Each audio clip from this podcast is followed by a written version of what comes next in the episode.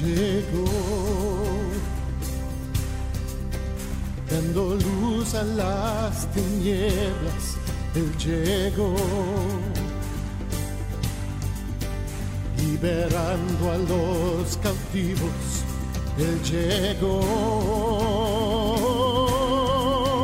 restaurando corazones, proclamemos hoy que es el tiempo de Dios. Comienza Sexto Continente. Un programa dirigido por el obispo de San Sebastián, Monseñor José Ignacio Munilla. Prepara sendas que restaurar. Prepárate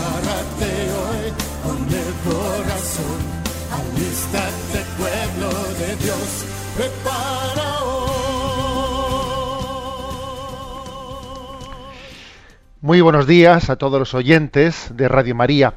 Comenzamos una nueva edición del programa Sexto Continente, este programa que realizamos los lunes de 8 a 9 de la mañana, teniendo la memoria y también seguro que la oración de intercesión de nuestro Papa emérito Benedicto XVI, que fue el primero que nos acuñó esa expresión de evangelizar el sexto continente en esta era digital.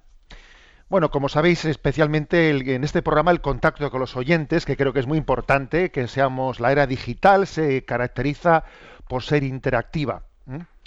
No basta con, como se dice popularmente, dar la chapa, así teóricamente, no queremos responder también a las preguntas que nos llegan. El mensaje que la Iglesia predica no es un mensaje, un meteorito que cae en un desierto en el que no hay deseo alguno de acoger esa palabra. No, no, no. Existe una auténtica hambre y sed de Dios en este mundo, a la cual queremos eh, darle esa respuesta desde el Evangelio de Jesucristo.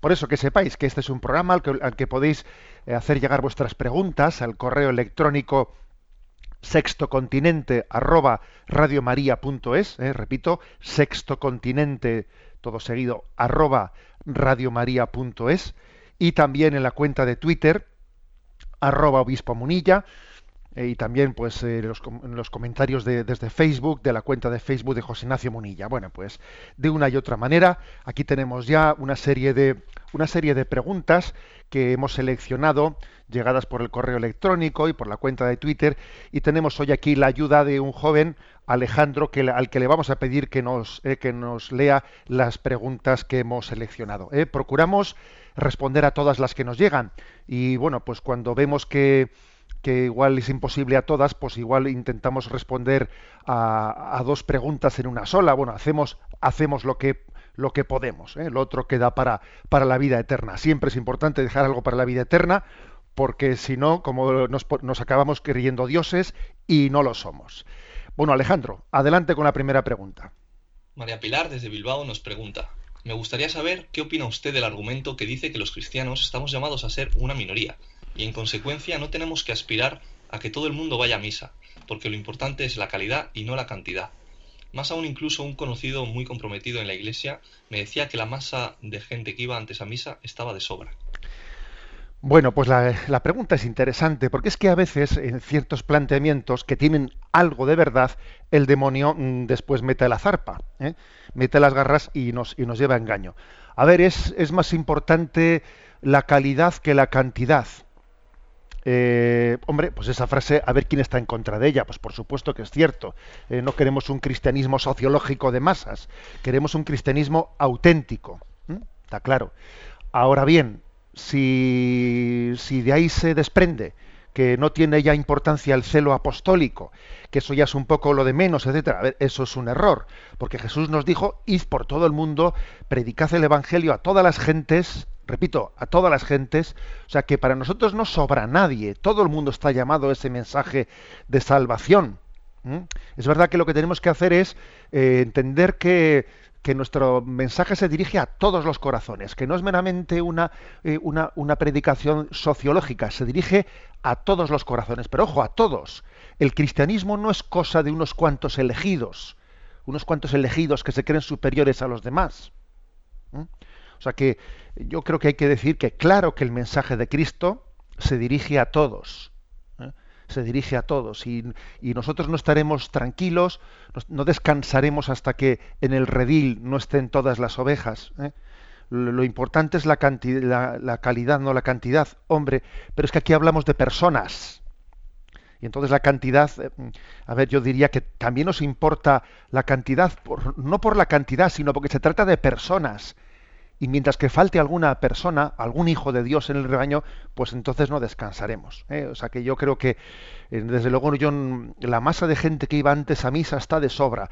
A ver, me parece que eso es una visión absolutamente, digamos, una imagen más ideológica, ideológica, eh, tenemos que estar contra la, imagen de cristiandad. O sea, eso de que la gente que iba antes a misa estaba de sobra es una expresión que no se compagina con el Evangelio que nos dice que id y, y llevad el Evangelio a todas las gentes. Adelante Alejandro con la segunda pregunta. Julio desde Madrid dice lo siguiente. Esta semana pasada hemos sufrido todos mucho con el tema de la sentencia de Estrasburgo que derogaba la llamada doctrina Parot no le voy a pedir que opine desde el punto de vista político, pero ¿qué opinión tiene usted desde el punto de vista moral en lo referente al cumplimiento de las penas de los reclusos? Bueno, es cierto que la Iglesia, eh, cuando habla sobre estas cuestiones, tiene que saber estar en su sitio, ¿eh? hablar desde el punto de vista eh, moral, ético, espiritual, y dejando, digamos, las discusiones políticas para los políticos. Vamos a ver, desde este punto de vista ¿Cuál es la iluminación que tenemos que hacer desde la doctrina eh, social de la Iglesia? La política penitenciaria eh, tiene mm, dos objetivos, tiene dos finalidades, ¿no? Una es, pues, eh, proteger a la sociedad de los malhechores, de quienes han cometido un delito. Y entonces la sociedad tiene un derecho punitivo y se, se aplica un castigo para para hacer justicia y de esa manera proteger a la sociedad eh, pues de, unas personas que pueden seguir haciéndole daño. Ese es un derecho punitivo. Ahora, en segundo lugar, también eh, la política penitenciaria tiene una segunda finalidad, no solo la primera, también la segunda, que es el intento de rehabilitación, el intento de regeneración, el intento de, reinserción de las personas. Eh, desde luego, si únicamente conseguimos mantener bajo barrotes a alguien, Hombre, hemos evitado más males, pero desde luego hemos fracasado en la política penitenciaria que también tiene que buscar eh, la reinserción de una persona, ¿no? Entonces, desde esta, desde esta, este punto de partida, sabiendo que, que pues que el, derecho penitenciario tiene estos dos objetivos, estas dos finalidades, eh, una es la punitiva y otra es la de la reinserción de las personas, pues hay que decir, por ejemplo, el hecho de que, de que una persona que ha que ha violado y ha matado a, un niño, a una niña, mm, es justo, es justo que tenga, que cumpla eh, las mismas penas, los mismos años de cárcel, en principio, ¿no? Que, cumpla los mismos años de cárcel que el que ha matado a ocho, que un terrorista que ha matado a una persona que cumpla los mismos años de cárcel que, que ha matado a ocho. Pues no, obviamente eso, eso no es justo, eso lo ve cualquiera. Entre otras cosas porque, porque uno diría, hombre, pues si es que si me sale al mismo precio uno que ocho, pues total ya, pues no me voy a contener, ya mato a ocho, total si, si, si al final voy a pagar lo mismo. Saber eso, eso es obvio, que eso es injusto. Ahora, ¿cuál es la solución a, este? Bueno, entonces la solución es que el que ha matado a ocho pague ocho veces más. ¿eh? Justicia pura y dura, ¿no? Este ha matado este ha matado a 8, pues tiene, yo qué sé, ¿no? 20. Pues si este ha matado, ah, perdón, ha matado a 1, tiene 20 años. Pues si este ha matado a 8, tiene que ser 1600. ¿eh? A ver, eh, o 160, ¿eh? perdón, que he multiplicado mal. Eh, bueno, pues la verdad es que tampoco sería justo esto. No sería justo, porque eso es olvidarse de que la, política penitenciaria tiene que tener una finalidad de rehabilitación, de regeneración de las personas. Y claro, si alguien cumple, si alguien va a cumplir 160 o 1800 años, es imposible que tenga la capacidad de regenerarse. Por lo tanto, hay que tener un equilibrio entre estos dos aspectos, desde el punto de vista moral. Y quizás una de las cosas importantes, ¿eh? una de las posiciones perfectamente aplicables ¿no? a la política, es que a la hora de ver de qué manera se aplica una pena, pues no es lo mismo aplicarla a alguien pues que, está manifestando un arrepentimiento que a quien no, la está, no lo está manifestando. Es que obviamente eh, la, sociedad tiene que proteger, mejor dicho, eh, las, autoridades tienen que proteger a la sociedad de, determinados malhechores y pueden, yo, tienen perfecto derecho, ¿no? Ah, de hecho, hoy en día se hablan de penas revisables. ¿eh? Es que es una figura también, una figura jurídica penas revisables, revisables en virtud de cómo una persona va evolucionando. Claro, lo que, lo que es una ofensa tremenda es que alguien salga, eh, salga a la calle y todavía se esté pavoneando y esté todavía humillando, humillando a las que fueron sus víctimas. Bueno, yo creo que esta es, por lo tanto, ¿no? la, la, respuesta que hay que darle a esta pregunta que ha hecho Julio desde Madrid. ¿eh? Yo le agradezco que, que él diga, a ver, yo no le pido a usted una una opinión desde el punto de vista político, sino desde el punto de vista moral. ¿eh? Y yo creo que este matiz que hemos hecho, pues creo que es el que nos puede ayudar a discernirlo. Adelante Alejandro con la tercera pregunta. Clever Enrique Mora nos pregunta a través de la cuenta de Twitter arroba obispo munilla. Quisiera que me explique lo que quiere decir no quiero sacrificios sino misericordia. Vamos a ver, está en un salmo y además es recogido en otras, en otras expresiones, ¿no? Misericordia quiero y no sacrificios. A ver, está, el contexto de la palabra se refiere a los sacrificios que en el Antiguo Testamento eran ofrecidos en el templo de Jerusalén. ¿eh? El Salmo, cuando pronuncia esta expresión, tiene ese contexto. En el templo de Jerusalén se ofrecían eh, sacrificios de animales y existía el riesgo de que esos sacrificios que se ofrecían en el templo, pues eh, escondiesen una falsa religiosidad. Que yo ofrezco ¿eh? ofrezco unos sacrificios de animales, unas ofrendas, pero yo no ofrezco mi corazón, yo no ofrezco mi vida, yo no me convierto. Por eso es más importante en esta vida, es, más importante no solo ofrecer cosas a Dios, sino ofrecerte tú a Dios. ¿eh? En segundo lugar, la expresión misericordia quiero y no sacrificios también es un recordatorio eh, de que la auténtica limosna, la auténtica limosna, mejor dicho, el auténtico ayuno es el que está ligado a la limosna. Eh, la iglesia predica ahí en cuaresma, pues eh, esas tres, esas tres, digamos, hay una tríada, tres formas de unirse a Dios que son oración, ayuno y limosna. Y, los tres están unidos. Eh, y claro, hacer, ayuno, o sea, es decir, hacer sacrificio sin limosna, sin caridad, parece que es una especie de yo mm, lo que estoy haciendo un poco es un, un autosuperarme, hago un sacrificio para demostrarme que soy más fuerte. No, no. El sacrificio, la mortificación, la penitencia, me tiene que hacer más misericordioso, me tiene que hacer más desprendido más desprendido. El verdadero sacrificio es el que me lleva a estar más al servicio de los demás. Eso, eh, por lo tanto, desde esta manera eh, entendemos esa expresión misericordia quiero y no sacrificios. Damos paso, eh, Alejandro, a una cuarta pregunta. Alberto nos pregunta, Hola, buenos días. Soy cristiano practicante y he conocido a una chica que no cree en nada de la Iglesia. ¿Se puede compaginar esto? Ella respeta mi creencia, pero ¿qué problemas en el futuro puede tener esto? Bueno, pues tu pregunta es una pregunta seria. Y yo creo que tú al formularla, eh, Alberto, mm, eres consciente de que, claro, es que la fe implica muchas cosas. Implica a mi proyecto de vida, eh, implica eh, pues la forma de educar los hijos, la forma de vivir en familia, por eso no es cuestión de decir, no, es que mira, es que este es de la Real y el otro es de Bilbao, este es del Madrid, este es del Barça, y qué importa, ¿no? Se puede casar uno del Barça con uno del Madrid y no pasa nada. No, no, perdón, esto es un tema más serio. Es un tema más serio porque es que te configura tu, imagen de la vida, ¿no? Esto quiere decir que no se puede uno casar con alguien que no sea creyente. Hombre, la Iglesia no dice eso. ¿Mm? Pero sí que la Iglesia dice, tengamos en cuenta de que el tema es muy serio ¿eh? y que, digamos, la, la falta de fe en una parte del, matrimonio pues puede, puede ser muy determinante de cara, de cara al fracaso. ¿eh?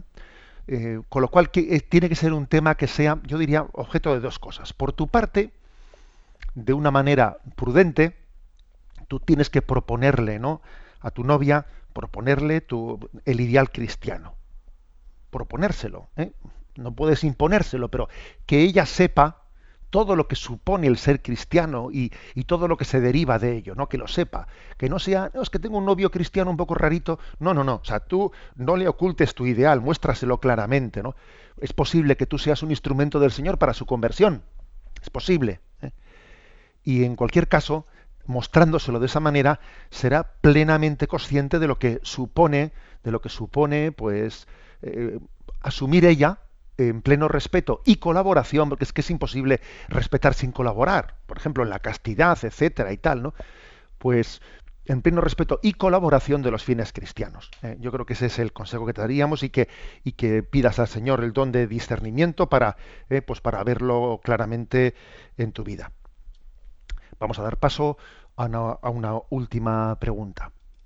Susan, desde Córdoba, nos pregunta, le pediría que nos diese usted algún consejo sobre cómo tratar con las personas que se han alejado de la fe por motivos de escándalos y malos ejemplos.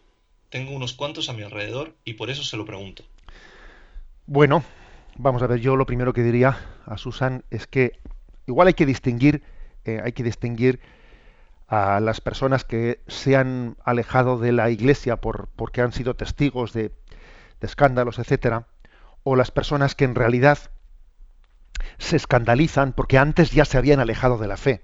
Y entonces antes se alejaron de la fe y luego pues más bien eh, juegan a estar escandalizados y, a intentar pillar por ahí por los medios de comunicación algún escándalo que haya ocurrido en Brasil para decir que ese es el motivo de su, de su escándalo. En, en, realidad él se había alejado anteriormente de la fe y luego recurre a las noticias de escándalos para buscar una justificación. Ojo, esto, esta distinción que hago es una distinción seria. En, cualquier caso, me parece que nuestra forma de proceder eh, tiene que ser eh, humilde, humilde. Eh. Nuestra forma de proceder tiene que ser la de decir, es que yo no me escandalizo del pecado del hombre, es que casi cuento con él, es que soy consciente de la miseria, de la miseria humana, es que el mensaje que predica la Iglesia es que nadie está, nadie está por encima de él. Es que el que predica al mismo tiempo lo que está diciendo le está a él desnudando, le está a él delatando, ¿no? Yo, a mí por lo menos me suele gustar mucho decir una cosa, y es que una de las tentaciones de quienes somos predicadores, pues sin duda alguna es la de decir, voy a bajar un poco el listón de lo que predico, porque claro, si predico con el listón bien alto, la gente que conozca a José Ignacio va a decir, oye José Ignacio, que te conocemos, ¿eh? que tú eso que predicas tú no lo vives bien. Pues claro que es verdad, claro que es verdad. Y un predicador tiene el riesgo de decir, voy a bajar el listón para que así yo no me sienta mal, y más o menos voy a predicar un listón que es el que yo vivo. Ya, pero entonces te estás predicando a ti mismo. Predicas tu ideal mediocre y no predicas a Jesucristo. O sea, bendita la predicación que le deja al descubierto al propio que predica. Porque esto que deja, deja patente, ¿no? Y deja claro que nosotros no somos dueños del mensaje, que somos servidores de él. ¿eh? Y esto me parece que es, es sencillamente entender que todos somos, ¿no? Seguidores de Jesucristo. Bueno, pues hasta aquí estas preguntas y habrá más ocasión de seguir eh, de seguir con vuestras intervenciones y con nuestro intento de iluminarlas.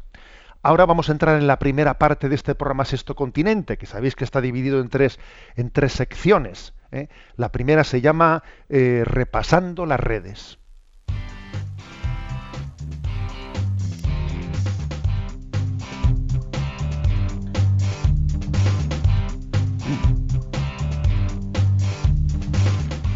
Repasando las redes.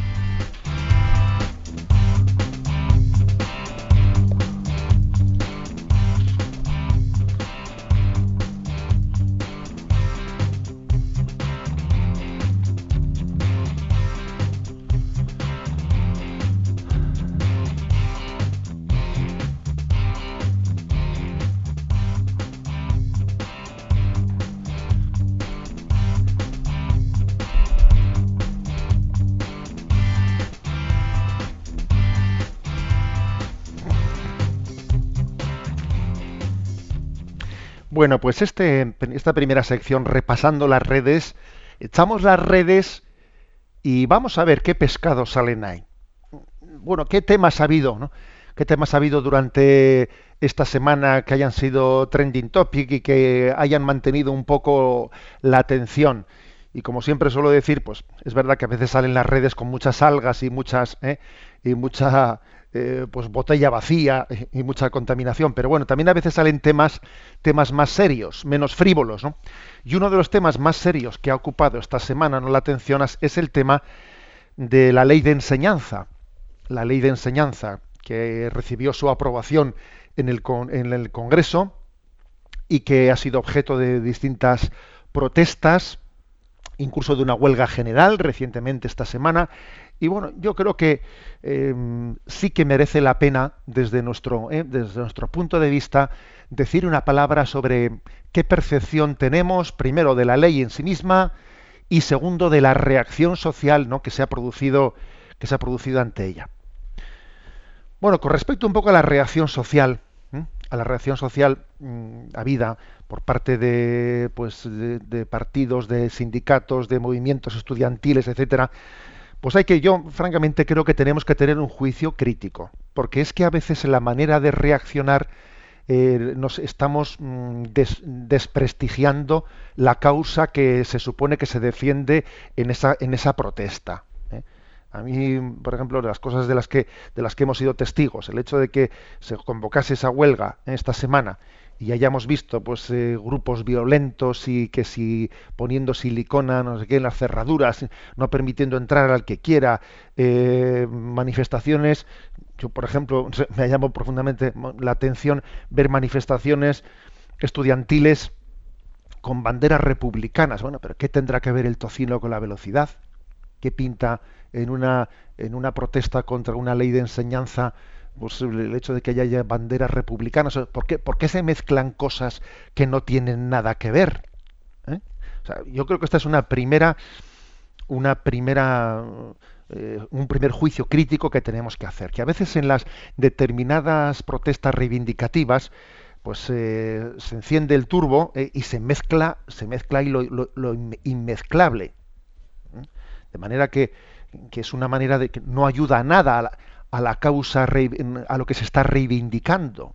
¿no? ayuda nada, porque se está mezclando pues grupos grupos más bien extremistas, grupos eh, que reivindican otro tipo de cosas eh, que no tienen nada que ver con esta causa. ¿eh?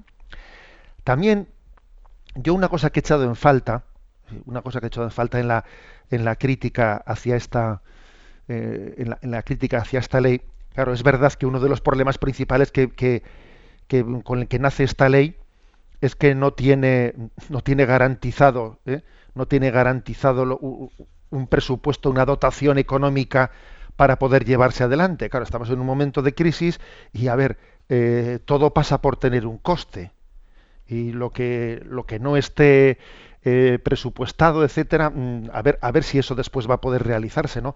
Eh, la política de, recortes en enseñanza compromete compromete una política de educación, pero la verdad es que también yo una cosa que he echado en falta es el caer en cuenta de que la política de, recortes se haga, claro, es verdad que se puede hacer de una manera o de otra manera, con sensibilidad social, sin sensibilidad social, pero vamos a ser claros, en sí misma es totalmente necesaria. O sea, es totalmente necesario que crezcamos en capacidad de austeridad, porque lo que no puede ser, lo que también es una inmoralidad, es que se gaste el dinero que no se tiene. Lo que, lo que es una inmoralidad es que hayamos conducido a esta sociedad hacia un nivel de deuda pues que, es, absolutamente increíble. ¿eh? El hecho de que estemos a punto de acumular un millón de millones, ¿eh? un millón de millones de euros, no de pesetas, ¿no? Un billón de euros casi, ¿no? Estamos a punto de llegar a ello de deuda pública, pero por el amor de Dios, pero es que también eso, eso en sí es una, es una inmoralidad. Por eso, decir sin más que los recortes son, son inmorales, hombre, un momento, habrá que distinguir qué recortes eh, pues mm, han sido, han respetado un mínimo de sensibilidad social y cuáles no, pero es que en sí mismo la necesidad de ahorro y de no gastar por encima de nuestras posibilidades es un deber moral. O sea, el deber de no despilfarrar, de no gastar el dinero que no tenemos, porque claro, es muy fácil hacerse el simpático, un político pues sin eh, pues haciendo una serie de gastos que él no puede pagar. Y sencillamente los pagará la nación cuando él se haya jubilado ya como político los las décadas posteriores pero eso, no es ser un buen político.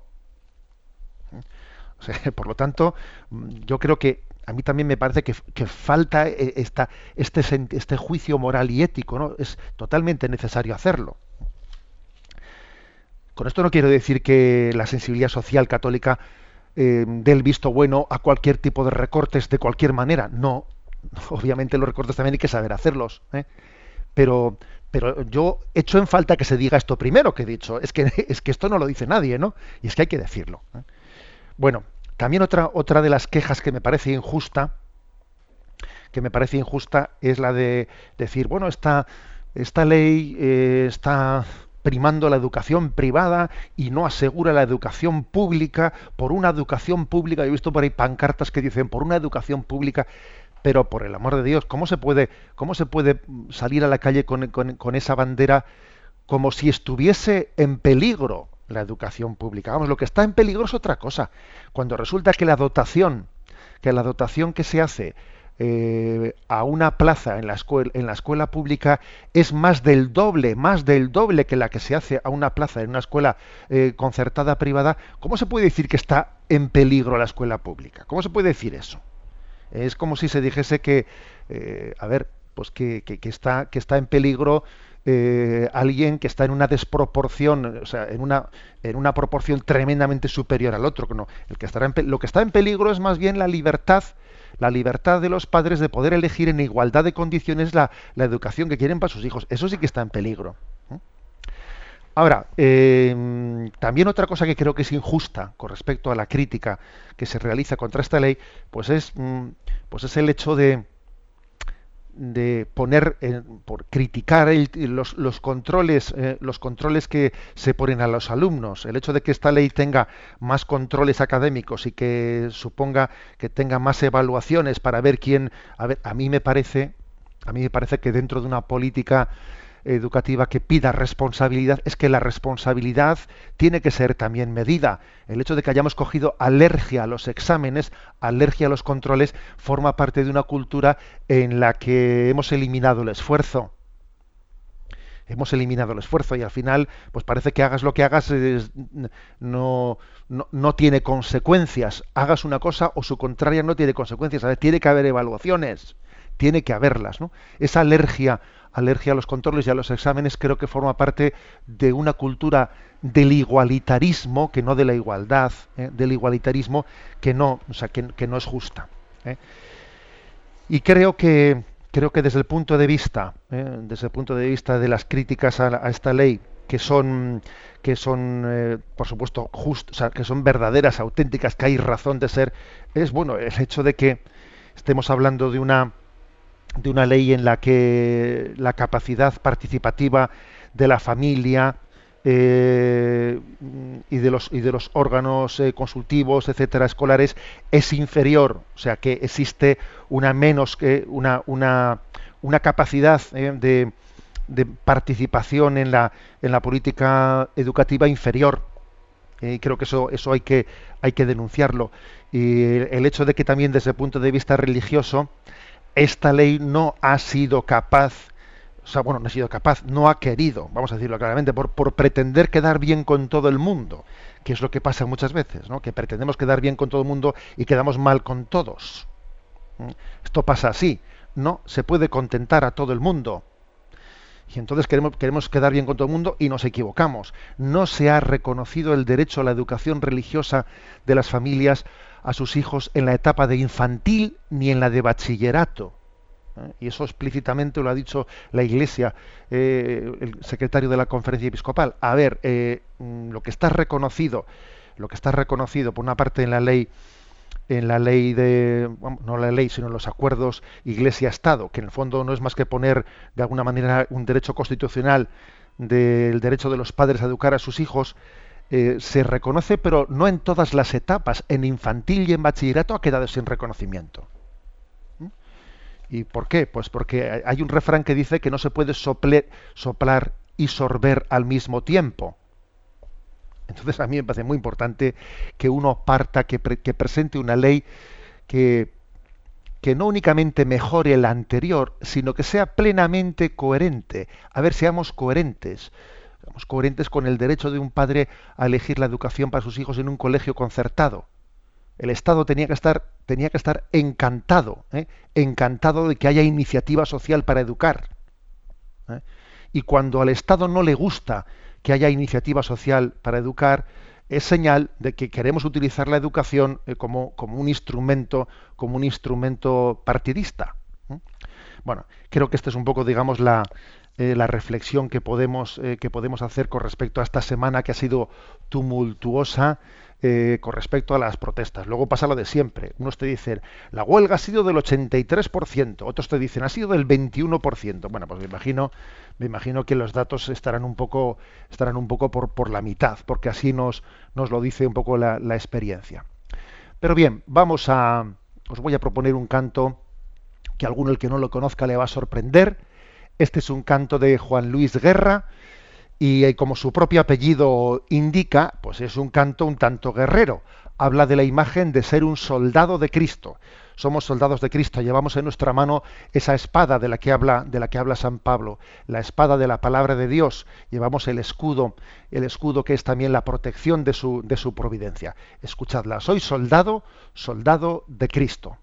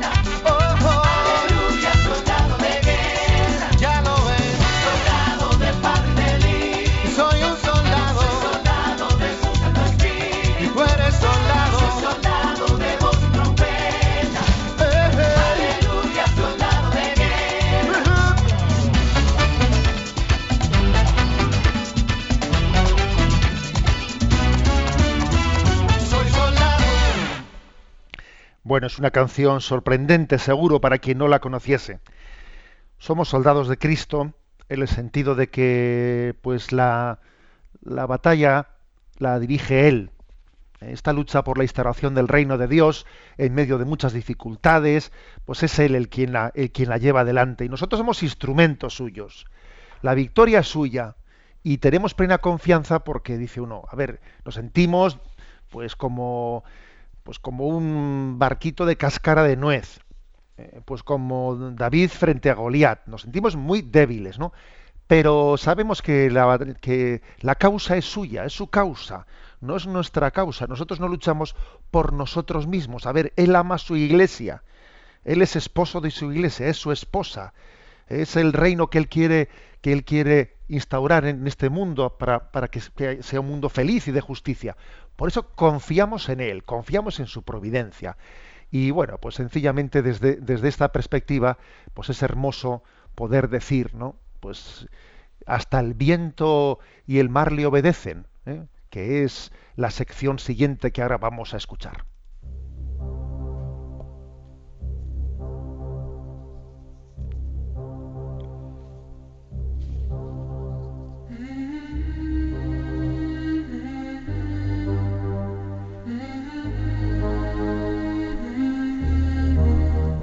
Hasta el viento y el mar le obedecen.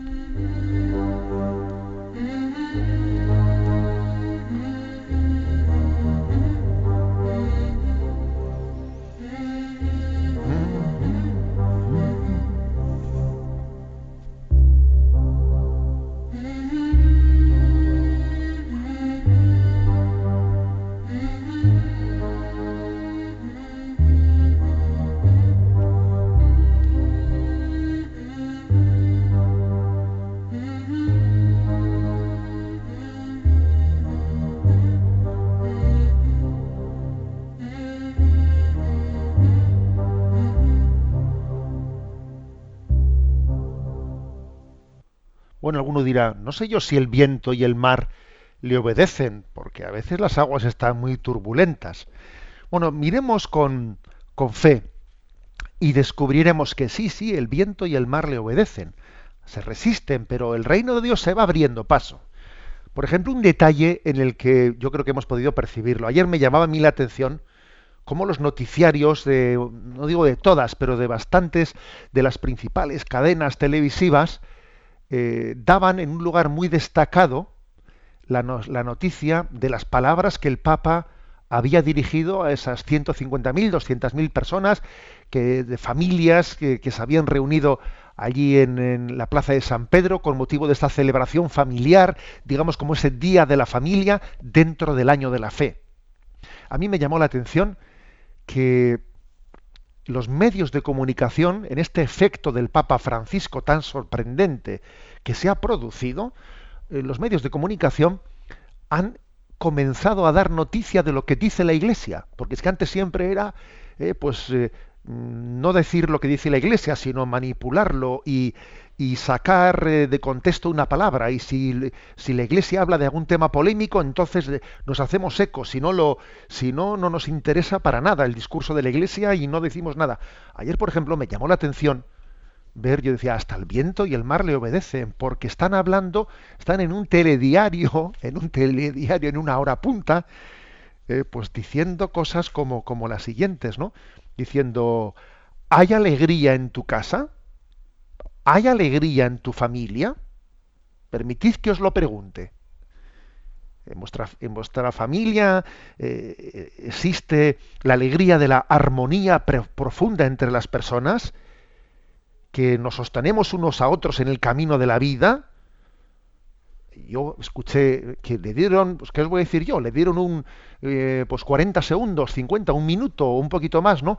En los telediarios en hora punta a esas palabras del Papa. Y yo dije, hasta el viento y el mar le obedecen. Aquí se está produciendo, se está produciendo algo novedoso. Y es que, eh, que es la Iglesia la que marca la agenda de los medios de comunicación, ¿no? Los medios de comunicación los que marcan lo que la Iglesia ha dicho o no ha dicho. ¿Eh? Eh, bueno, bendito sea Dios. Creo que el Papa ayer dirigió un mensaje muy sencillo, como son los suyos, dijo a la familia que ora. ¿Rezan ustedes en familia? ¿Cómo lo hacen? Sí, sí, ya sé que es muy complicado, ya sé que no se encuentra momento oportuno. Sí, sí, pero bueno, somos humildes y sencillos para rezar en familia, para rezar el Padre Nuestro en la mesa, el rosario, el encuentro. Reza el Padre por, la, por los hijos, los hijos por el Padre, la esposa por el esposo. Rezamos unos por otros. Somos una familia fuerte rezando unos por otros. Somos una familia misionera, dijo el Papa. O, vivimos la fe como si fuese una especie de cuenta bancaria privada. Dijo el eh, no, no, es un bien. La fe no es un bien privado. Con, mi familia se, se moja en la calle dando testimonio. Somos familia misionera, esa fue su. Somos, somos sal y somos levadura en esta sociedad. Y por último, dijo eso que he dicho al principio. Y, a ver, en mi familia se respira la alegría porque obviamente, ¿no? Pues eh, creo que este es el gran don de la familia, el gran don en el que exista un lugar en el que uno eh, se sepa querido, no por la utilidad, ¿eh? sino se sepa querido por sí mismo incondicionalmente. ¿no? Por eso en la familia, dijo el Papa, se tiene, hay un amor paciente, se tiene paciencia entre nosotros. Solo Dios sabe crear la armonía de las diferencias. Somos todos muy distintos, pero Dios sabe crear esa armonía si falta el amor de Dios, también se pierde la armonía en la familia, prevalecen los individualismos y se apaga la alegría. Bueno, y dentro de esta sección voy a contar que bueno, que ha llegado llegó por ahí un Twitter, un Twitter el día el día 13 quiero recordar que fue había fallecido el 13 de octubre, pues un matrimonio de 92 y 88 años en un accidente en Washington, ¿no? Había fallecido y el Twitter que el Twitter venía con el siguiente título: llevaban 68 años casados y murieron juntos y tomados de la mano.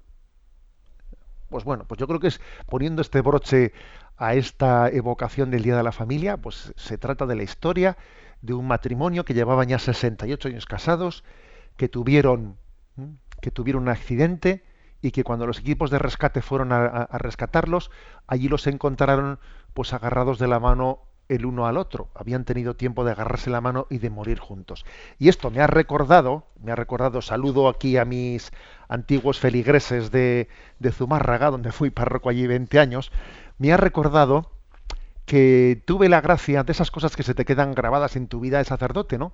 Tuve la gracia de acompañar a un matrimonio allí en el barrio de Arguisao de, Zumárraga, el eh, señor Virgilio y la señora Adoración, que eran un matrimonio que, bueno, pues que Dios les bendijo con, no solo con hijos, sino con muchos años de matrimonio, y que recuerdo que cuando les visitaba, pues muchas veces, alguna vez, bueno, alguna vez salía la conversación de decir, eh, pues quién marchará primero. A mí me gustaría marchar el primero, nadie quería quedarse el segundo para marchar a la vida eterna, ¿no? Y, y ocurrió, ocurrió, no lo olvidaré nunca, que los dos murieron el mismo día, después de muchos años de matrimonio. Y no olvidaré nunca esa imagen de los dos féretros, pues eh, delante del altar, allí en la parroquia, puestos los dos delante del altar, en la misma posición, colocados como el día de su matrimonio. Y yo dije, Dios les unió delante del altar y Dios les ha llevado juntos. Recuerdo esas cosas que también marcaron mi, mi corazoncito de sacerdote joven. Y digo, qué, qué hermoso es el matrimonio cuando uno ve en él que es la llamada de Dios a caminar juntos, ¿eh? como decía el Papa ayer en, esa, en ese mensaje, ¿no? E, ese, esa mm, belleza, la belleza de la armonía profunda entre las personas. Y siendo muy distintos, ¿eh? siendo muy distintos. No, no.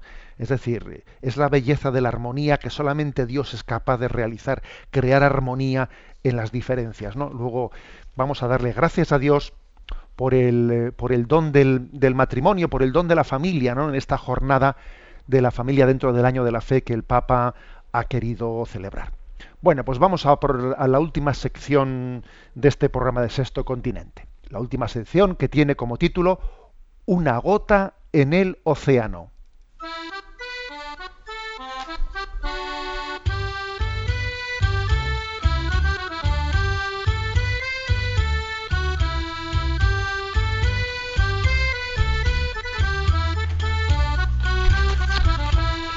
Una gota en el océano.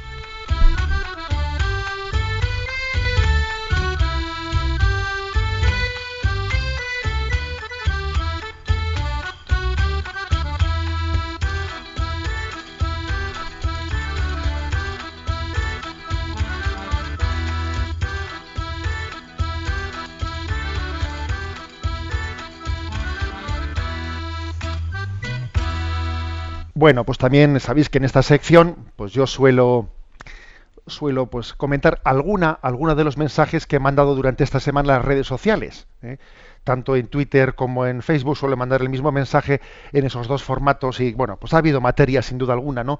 Durante esta semana de hacer algún comentario. Por cierto, alguno de él con un punto de humor, ¿eh? con un punto de humor, porque bueno, por ahí hemos colgado un chiste un chiste que se le ve a Manolo Escobar llegar allí al cielo en medio de las nubes y allí, en medio de las nubes del cielo, pues de repente se pega una sorpresa porque ve que allí había un carro y dice él, coña, mira dónde estaba, mira dónde estaba. ¿eh? Bueno, pero aparte de, ¿eh? de esos puntos de humor que siempre creo que es bueno que existan, a ver, yo quiero seleccionar uno de los mensajes enviados, ¿no? Enviados esta semana, que es que ha sido el siguiente. El temor contra el que no luchamos es un temor del que somos culpables. ¿Eh? Tomad esta reflexión e intentad cada uno de vosotros apropiarla y adaptarla a vuestra vida. El temor contra el que no luchas es un temor del que eres culpable. Porque hay una porque los temores, los miedos, los miedos son una tentación. El miedo no es únicamente un estado psicológico, el miedo es una tentación. Y acordaros de aquel pasaje de San Pablo en el capítulo octavo, ¿no? que dice, ¿quién nos separará del amor de Cristo? La tribulación, la angustia, la persecución, el hambre, la desnudez, los peligros, la espada. ¿Mm? Y dice, en todo esto salimos vencedores por gracias a aquel que nos amó pues estoy seguro de que ni la muerte, ni la vida, ni los ángeles, ni los principados, ni lo presente, ni lo futuro, ni las potestades, ni altura, ni la profundidad, ni otra criatura alguna, podrá separarnos del amor de Dios manifestado en Cristo Jesús. O sea, fijaros que San Pablo nos está pidiendo que miremos a, a nuestros miedos, que les miremos a los ojos y que los ahuyentemos. Que los ahuyentemos. El miedo es una tentación que Dios nos da la virtud de la fortaleza para saber que unidos a Él no tenemos nada que temer. Dios es nuestra roca, roca firme, baluarte en el que somos salvados. Y creo que es bueno que de vez en cuando hagamos este ejercicio. El ejercicio de ponernos en presencia de Dios y ver que en presencia de Dios nuestros miedos son como, como la nieve cuando se le pone al sol. A la nieve se le pone al sol y se va derritiendo, oye. Por eso, pon tus miedos en la presencia de Dios y deja que se derritan. ¿eh? Deja que se derritan. No estés anidando más miedos y más agobios y más angustias. Ahí que no puedo, ahí que no sé qué, ahí que cómo, cómo no será. Es que mm, el miedo es una tentación que hay que, que hay que desenmascarar. Y creo que es bueno incluso hacer este ejercicio de coger ese pasaje ¿eh? de Romanos 8:35 y, ir eh, desgranando uno por uno, ¿no? ¿Cuáles son mis miedos? Eh, la incomprensión, la incomprensión, el miedo a no ser comprendido, a que me entiendan mal, tengo miedo a que me difamen, a que me pongan un San Benito, es la esclavitud del qué dirán. Pero nosotros tenemos que actuar en presencia de Dios. Él me conoce y me importa más su mirada que la mirada del mundo. A ver, ¿cuáles son mis miedos? La persecución. Mira que los mártires han sido testimonio de la virtud y la fortaleza.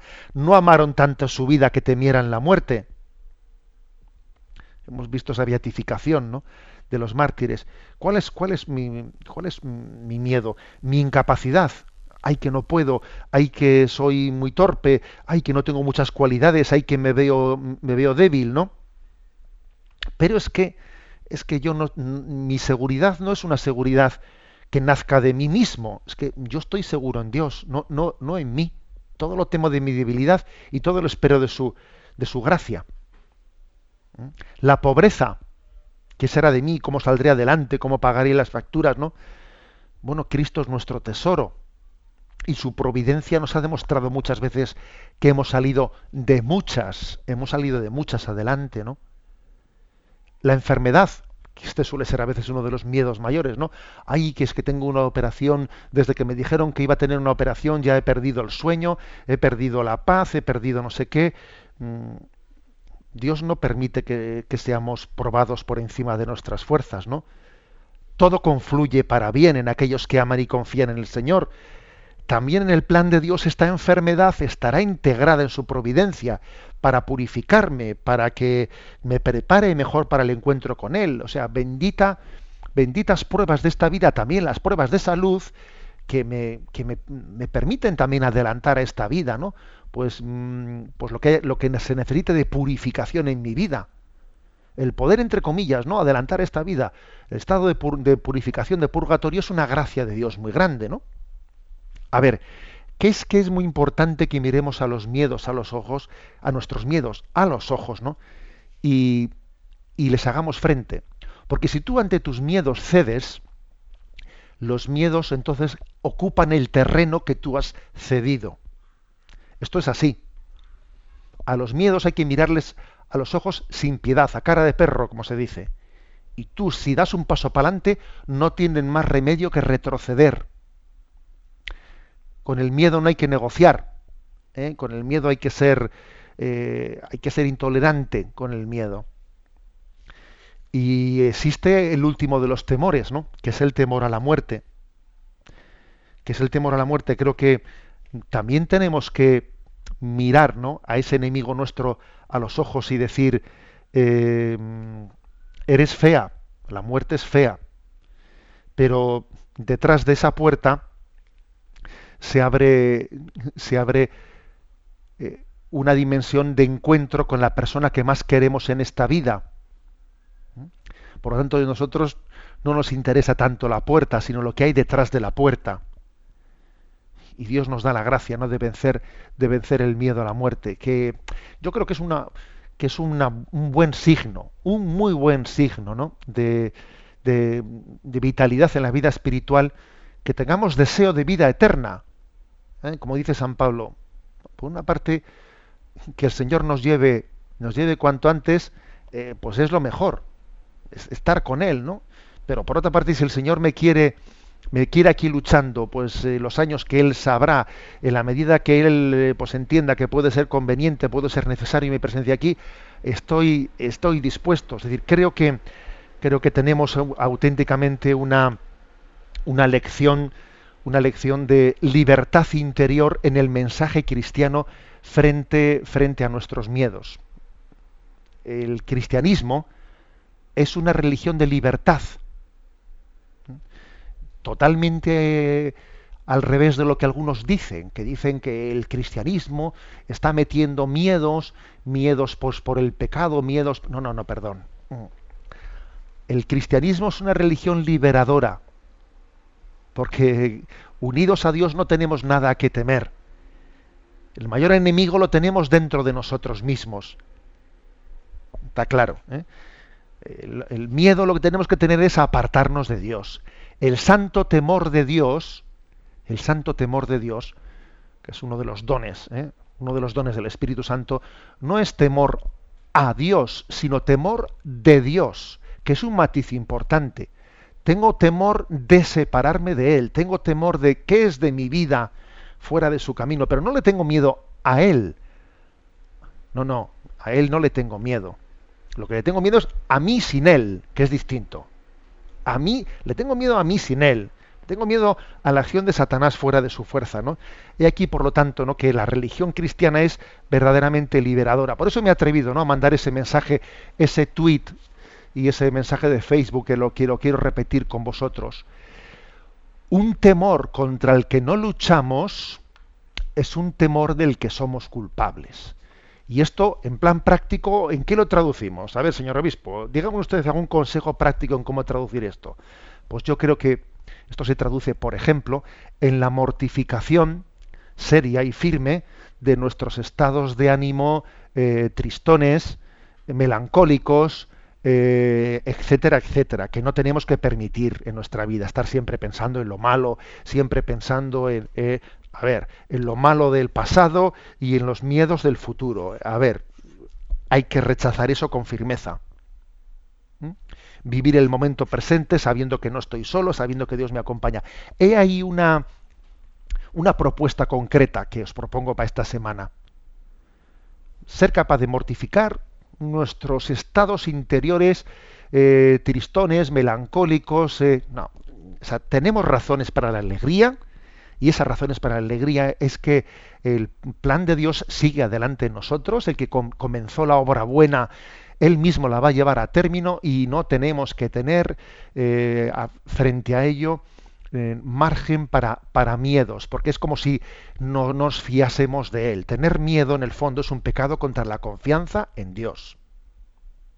Pero es que, no, hombre de poca fe, ¿por qué has dudado? ¿No te dabas cuenta que yo estaba aquí contigo? Ánimo, por lo tanto, a todos. Vamos a vivir con la plena confianza y abandono en Dios esta semana. El temor contra el que no luchamos es un temor del que somos culpables la bendición de Dios Todopoderoso, Padre, Hijo y Espíritu Santo, descienda sobre vosotros. Alabado sea Jesucristo.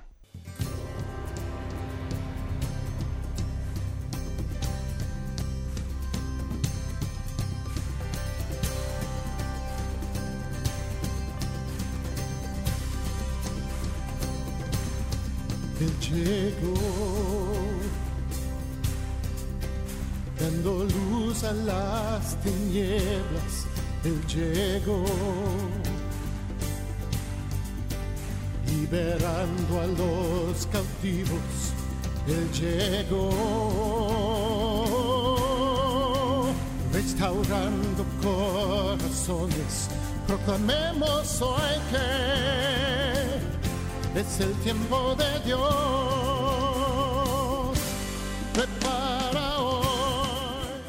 Han escuchado Sexto Continente con el obispo de San Sebastián, Monseñor José Ignacio Munilla.